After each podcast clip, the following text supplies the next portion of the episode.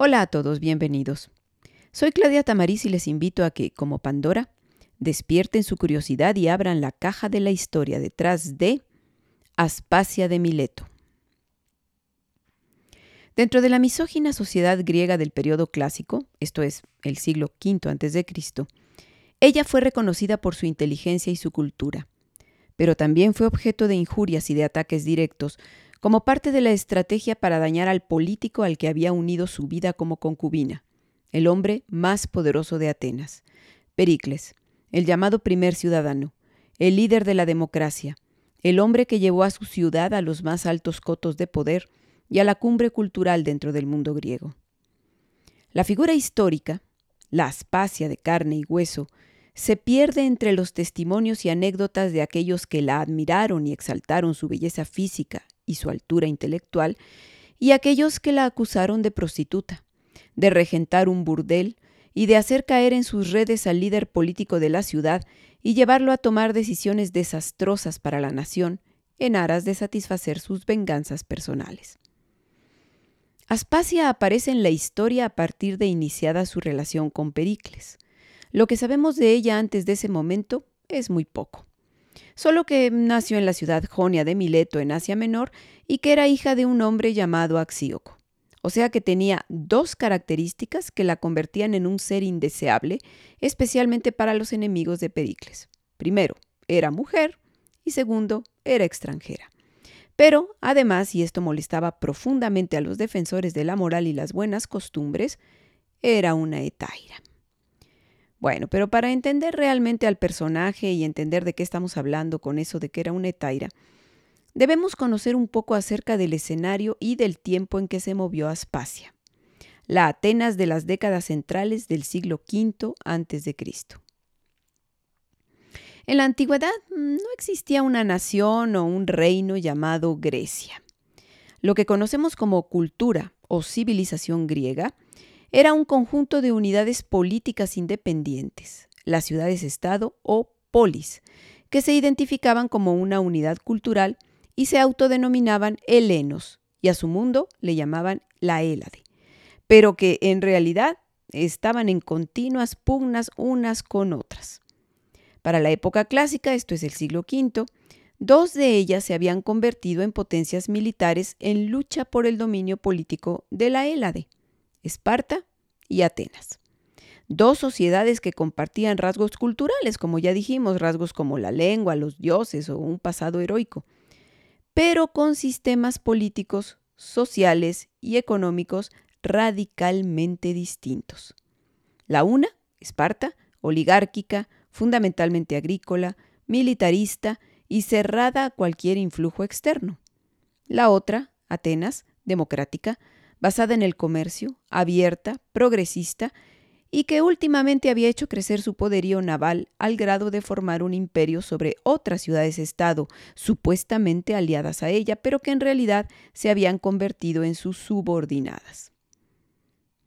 Los atenienses estaban muy orgullosos de su sistema político una democracia donde los ciudadanos participaban directamente en el gobierno, siendo elegidos por sorteo para los diferentes cargos que se ejercían de forma temporal y con un poder limitado.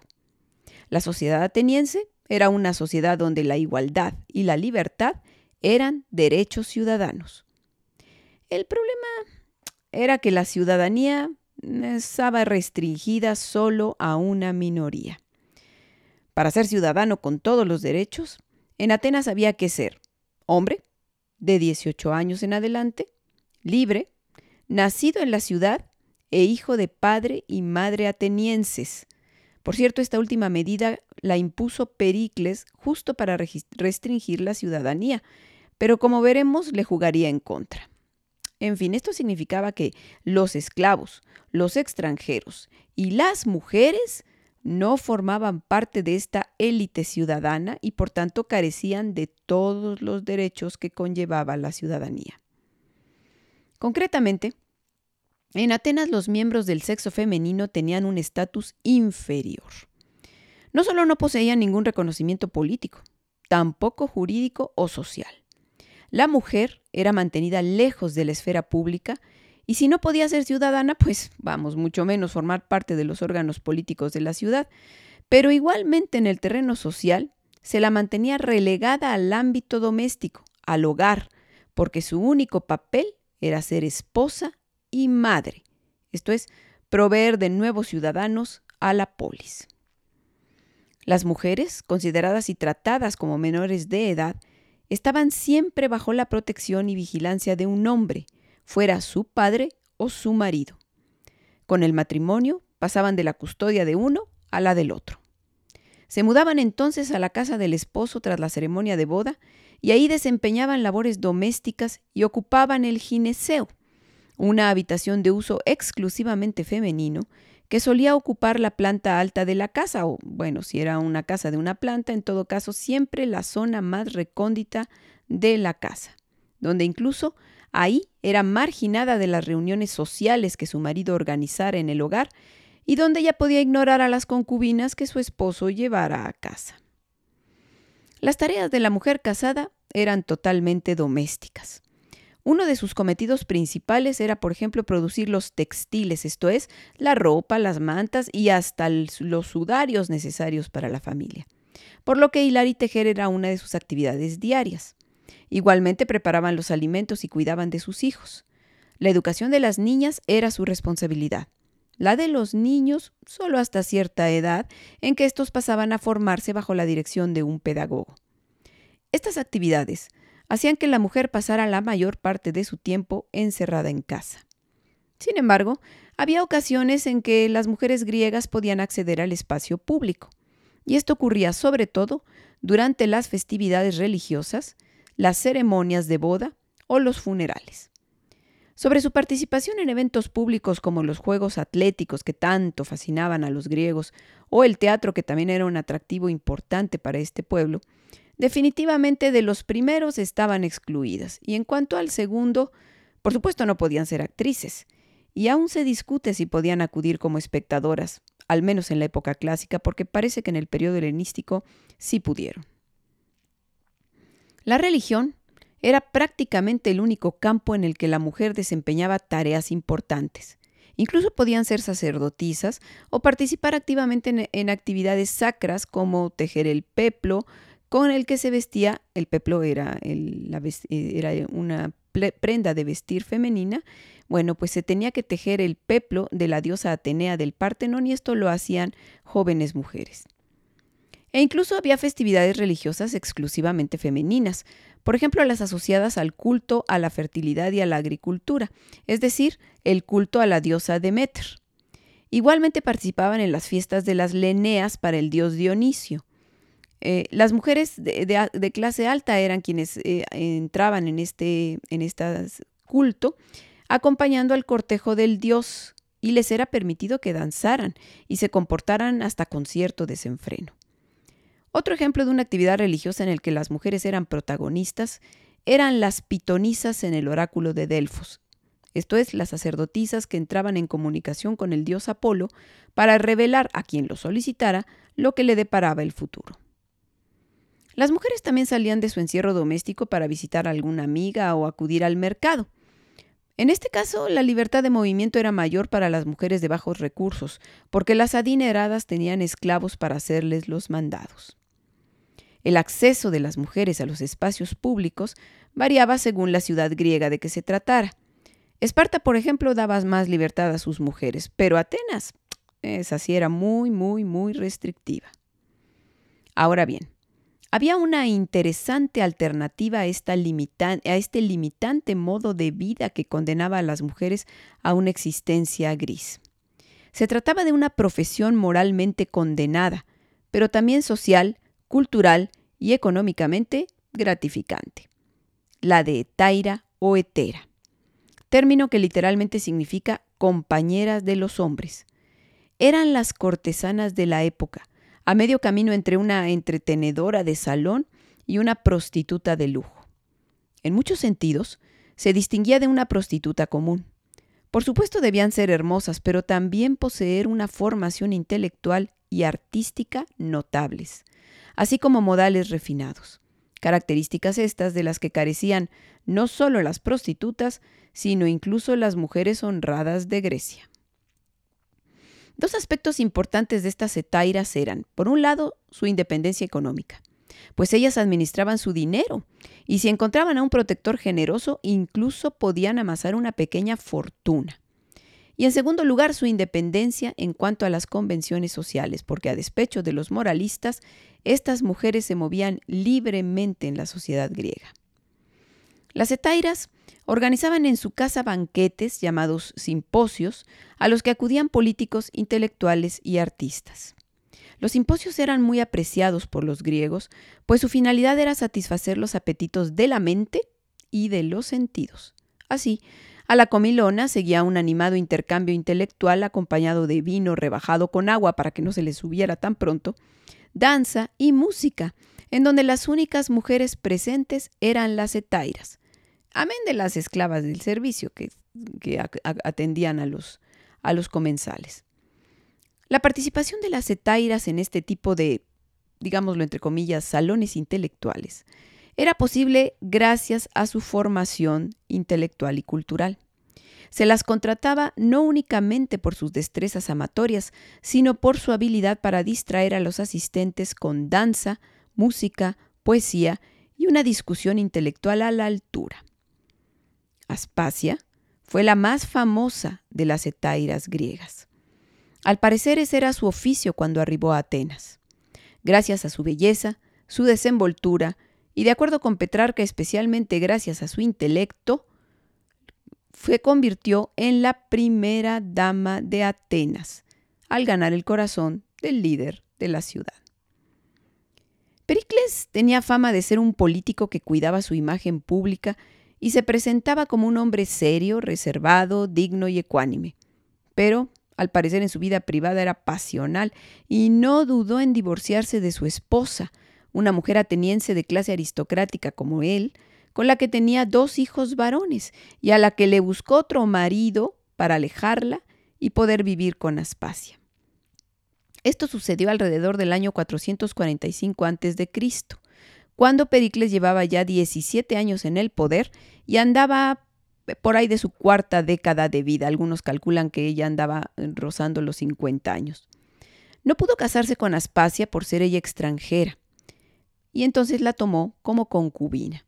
Una unión que, por cierto, tenía cierto reconocimiento social. Por ejemplo, la violación o seducción de una concubina acarreaba penas iguales que si se tratara de una esposa legítima. Plutarco hace una observación que nos parecería hoy en día muy curiosa, pero que entre los griegos era un comportamiento poco común con una esposa, considerando el papel marginal en el que se la mantenía. Nos dice el historiador acerca de Pericles que estaba tan enamorado de Aspasia que al salir y entrar en casa, cuando volvía del ágora, todos los días la saludaba con un beso. Fíjense qué curioso. El problema de su relación con una extranjera, además de que era un impedimento para desposarla, era que el mismo Pericles había impulsado una ley para que los hijos nacidos de las uniones entre atenienses y extranjeros no gozaran del privilegio de la ciudadanía y de los derechos que ello implicara, ya lo habíamos comentado antes, pues esto le jugó en contra a Pericles, puesto que tuvo con Aspasia un hijo, también llamado Pericles, que nació entre el 445 y el 440 a.C. Pues a este, a este hijo no le tocaba, pues, ser ciudadano ateniense. Pero esta elección de pareja del político también provocó resquemores entre los atenienses tradicionalistas por la condición de Aspasia como etaira. Y quizá fue este el origen de los rumores que se desataron en su contra y que la acusaban de ser dueña de un burdel. También se decía de ella que ejercía una influencia perjudicial sobre el estadista, pues, según esto, ella fue la culpable de que en el año 440 a.C. se emprendiera una guerra contra Samos, una ciudad, por cierto, aliada de Atenas. Samos entonces luchaba por la posesión de otra ciudad llamada Priene, y luchaba contra Mileto, que era, según recuerdan ustedes, la patria de Aspasia. Así que según las malas lenguas, Aspasia usó su ascendiente sobre Pericles para que Atenas interviniera en la guerra, primero llamando al orden a Samos y luego ante su negativa de obedecer, declarándole la guerra. Cuando Atenas venció, Pericles ordenó derribar las murallas de Samos, se apoderó de sus barcos y les impuso una fuerte multa. Pero aunque ganaron la guerra, eh, para los atenienses esto implicó altos costos en dinero y en vidas humanas. Por eso fue tan impopular. Uno de los medios que se empleaban para difundir ataques personales en la Atenas clásica fue el teatro, y concretamente la comedia, que era un medio de comunicación eficiente y que alcanzaba un buen número de ciudadanos. Además, en ella se daba libertad de injuriar y calumniar a quien el comediógrafo quisiera. Al parecer fue ahí donde se ventiló la idea de que Aspasia regenteaba un burdel, e incluso Hermipo, uno de estos escritores de comedias, llegó a acusar a Aspasia de impiedad ante los tribunales, aparentemente por participar en alguna actividad del culto que estaba prohibida para los extranjeros y, bueno, en la que según Hermipo ella participó. Así que Aspasia fue a juicio y Pericles actuó como su defensor. El político tuvo que recurrir a súplicas y a llorar desesperadas lágrimas para conmover al tribunal popular que finalmente le dio la absolución a su mujer. Parece que esta técnica de atacar a Aspasia no era más que una estratagema recurrente de los enemigos de Pericles por serles imposible atacarlo directamente dada su honradez y su popularidad entre los atenienses.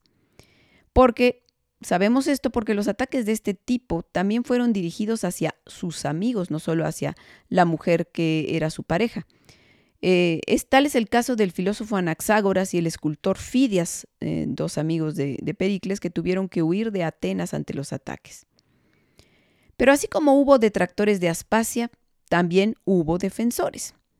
Petrarca habla de que a su casa acudían conocidos filósofos, poetas, artistas y médicos por el solo placer de debatir con tan inteligente y culta mujer. Sostiene que incluso entre sus admiradores estuvo Sócrates y algunos otros de sus discípulos como Genofonte o Esquines. Este último se refería a ella como un Sócrates hecho mujer.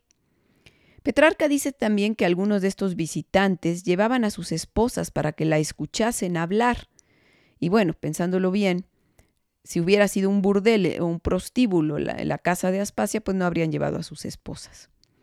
De acuerdo a este testimonio, la casa de Aspasia más parecía un salón de sociedad para el debate intelectual que una casa de mala nota. Independientemente de la certeza de estos testimonios, lo que es un hecho es que Aspasia fue una figura importante en el mundo intelectual masculino, donde seguramente se discutían asuntos políticos y donde, al menos eso pensaban sus enemigos, ella tenía un fuerte ascendiente sobre el líder de la ciudad. En el 431 a.C. estalló la guerra del Peloponeso entre Atenas y Esparta por la hegemonía sobre Grecia, y nuevamente el nombre de Aspasia anduvo de boca en boca. El detonante de la guerra fue un decreto de Pericles sometido ante la asamblea, en el que prohibía a Megara, una ciudad que por cierto había desertado de la alianza con Atenas, y ojo, fíjense, había desertado de la alianza con Atenas, lo que implicaba tratar de separarse de la influencia de, la, de la, potencia que era esta ciudad. Bueno, pues el, decreto que emite Pericles eh, fue para prohibirle a Megara que atracara sus barcos en los puertos del imperio ateniense, lo que equivalía a prohibirle comerciar en los dominios de Atenas, porque pues la mayor parte de los barcos que atracaban en estos puertos pues eran barcos mercantes. Megara entonces pidió ayuda a la alianza que encabezaba Esparta y ello fue lo que desató la famosa guerra del Peloponeso. Otra vez se acusó a Aspasia de ser la instigadora de esta medida tomada por Pericles y por tanto de, este, de ser culpable de provocar el conflicto bélico. El argumento, según el comediógrafo Aristófanes, era que la amante del político había perdido, había perdido a, algunas etairas de su casa, que, bueno, eh, Aristófanes llama prostitutas, porque unos comerciantes megarenses las habían secuestrado. Ello hizo que Aspasia, furiosa, le solicitara a Pericles acciones contra Megara por este acto de secuestro. Hay que decir que independientemente del papel que jugara, Aspasia en, el, en, la declaración de guerra y en, el evento que desató todo el problema, muchos creían que Pericles deseaba la guerra para distraer a los ciudadanos de las virulentas críticas que estaba recibiendo él y las personas de su entorno cercano, y que buscaba en cambio que lo vieran como el único capaz de encabezar a la polis en una guerra contra el enemigo más poderoso de la Hélade, que era Esparta. Como fuera, en medio de los desastres de la guerra, en el año 430 a.C., se desató una virulenta enfermedad dentro de la ciudad. Ante ella cayeron los dos hijos legítimos de Pericles uno detrás del otro. Y este, a Pericles, abatido por el dolor, no solo de perder a sus hijos, sino de verse privado de una descendencia que perpetuara su nombre, solicitó que el hijo que tenía con Aspasia fuera reconocido como ciudadano a pesar de ser hijo de una extranjera. Y los atenienses, compadecidos con su situación, aceptaron. A los pocos meses, en el 429 a.C., Pericles también se contagió de la peste y murió. Aspasia entonces se unió a un mercader de oscuro origen llamado Lisicles, al que por cierto ayudó a entrar en la vida política con sus dotes de oradora, y del que tuvo un hijo. Pero pronto este hombre también falleció en la guerra en el 428 a.C., y entonces la pista histórica de Aspasia se pierde a partir de ese momento. Es probable que muriera en el 404 a.C., mismo año de la derrota definitiva de Atenas frente a Esparta. De ser así, su muerte y la de su amigo Sócrates, acaecida poco antes, marcaron el inicio de la decadencia de la democracia ateniense, así como el final de su hegemonía política y de su brillante desarrollo cultural. De esta manera, desaparecía la única representante de su género que destacó como un ser libre, inteligente e influyente en la Grecia clásica.